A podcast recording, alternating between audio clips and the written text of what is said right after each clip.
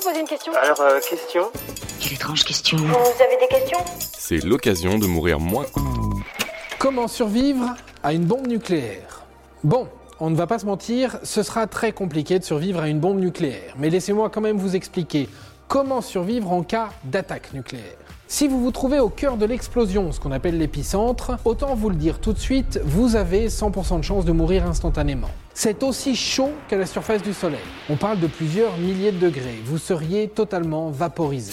Quelle putain de chaleur Après l'explosion suit une immense vague de chaleur qui brûle tout ce qui se trouve sur son chemin. Et enfin, après tout ça, il y a une immense onde de choc qui va détruire tous les bâtiments et tous les obstacles qui se trouvent sur son passage. En gros, vous êtes dans la merde. Si vous êtes dans un rayon de 1 à 3 km par rapport à l'épicentre, vous avez 90% de chances de mourir instantanément. Si vous êtes sur un rayon de 3 à 12 km, vous avez 50% de chances de mourir. Et si vous êtes dans un rayon supérieur à 12 km, vous avez entre 10 et 20% de chances de mourir.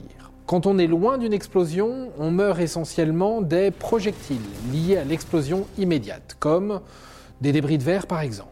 Et tout ça, c'est pour l'équivalent d'une bombe de la taille de celle qui a frappé Hiroshima en 1945.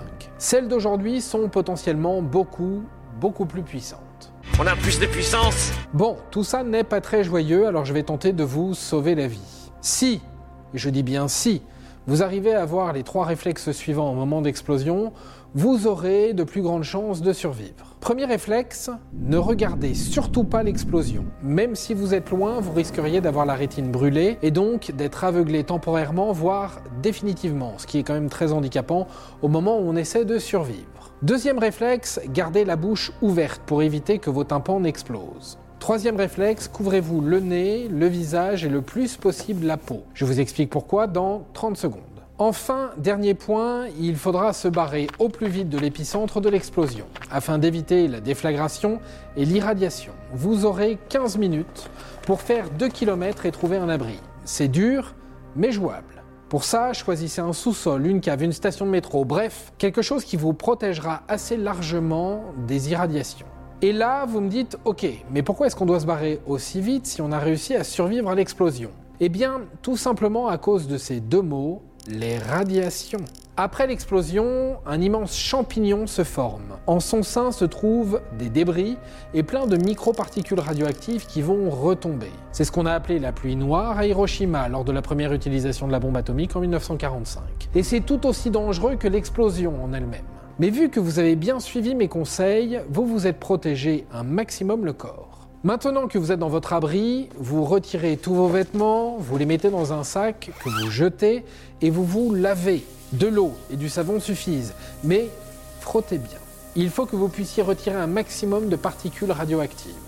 Lustré. Frotter.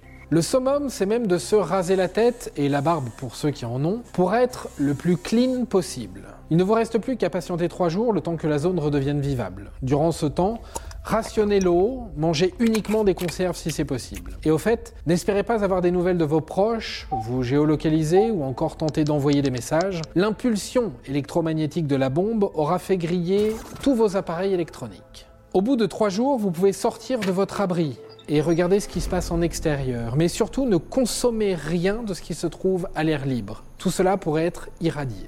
Ensuite, partez le plus loin possible de la zone infestée et suivez les recommandations gouvernementales. Et voilà, maintenant, vous savez tout. Au revoir, messieurs, dames. C'est ça la puissance intellectuelle.